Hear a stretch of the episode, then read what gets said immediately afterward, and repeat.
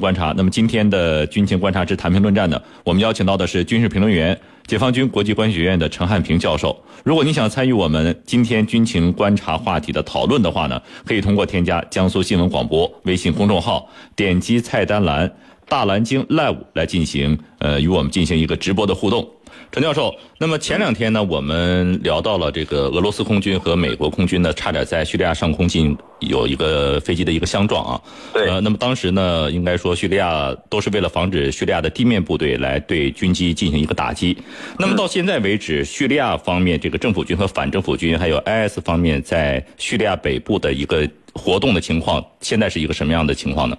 嗯，现在呢，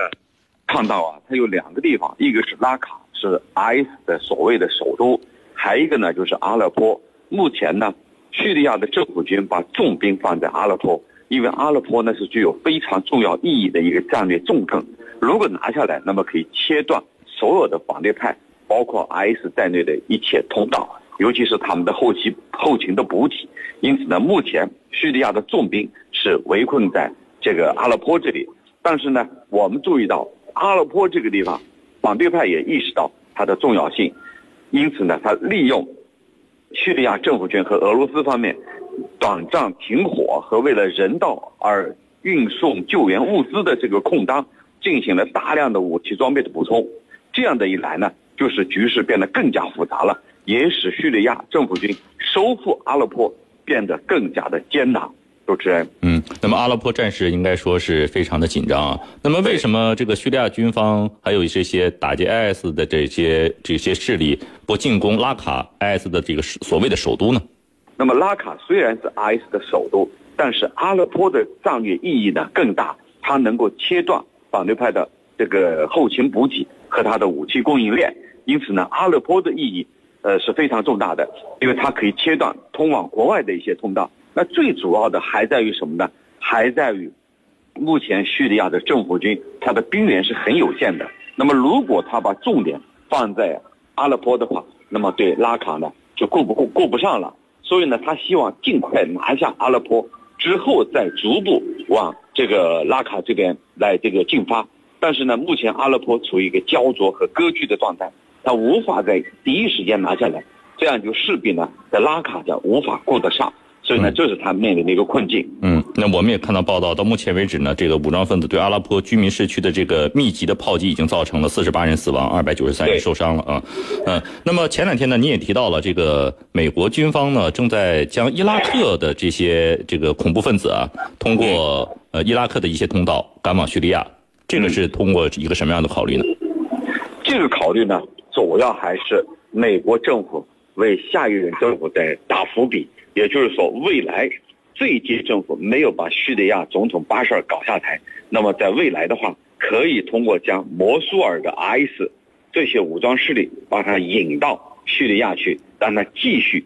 对叙利亚政局形成挑战。那么在下一任政府里头，如果采取其他的措施，那么他认为可以在叙利亚有更大的作为。这个所谓更大的作为是打引号的，也就是说可以能够牵制住。叙利亚巴沙尔政府，或者把他赶下台，那么就把俄罗斯的在中东的势力呢，也把它挤压出去。所以美国它是在做这样的一个布局。那么我们可以看到，最近呢，关于在叙利亚下一步行动和是否向反对派提供武器装备的方面，奥巴马是打了个伏笔，也就是说他没有做出决定，而是故意留给下一届政府，让他们去决定吧。那么他想呢，这个还有一两个月，他就要解甲归田了。要赶快要把这个所有的问题都留给下一任去解决吧。嗯，主持人。那么作为俄罗斯来讲的话，已经在这个打击恐怖分子、恐怖主义这个方面，应该取得了一些很大的一个成绩啊。呃，他们会坐视美国来支持恐怖主义，这个通过伊拉克向叙利亚来进行一个北进吗？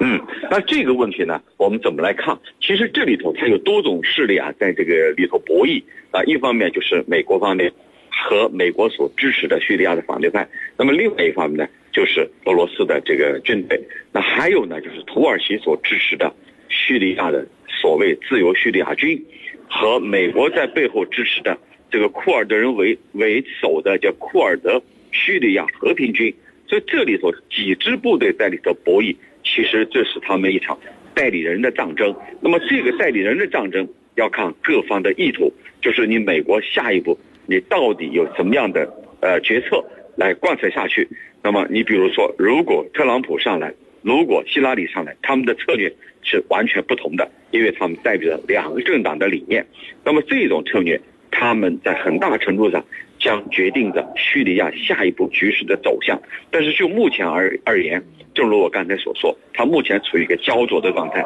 主要集中在阿勒颇。那么阿勒颇这里又是各方势力的一个博弈场。那么其中有呃土耳其，有海湾国家，有美国，有。这个俄罗斯支持的叙利亚政府军，那么各种实力势力混杂在一起。那么程教授，这个作为 IS 来看啊，这个各方势力呢，应该说都在处在一个焦灼的状态来这个打击 IS。呃，那这是不是一个也是一个 IS 在各方博弈之间的一个发展的一个空间呢？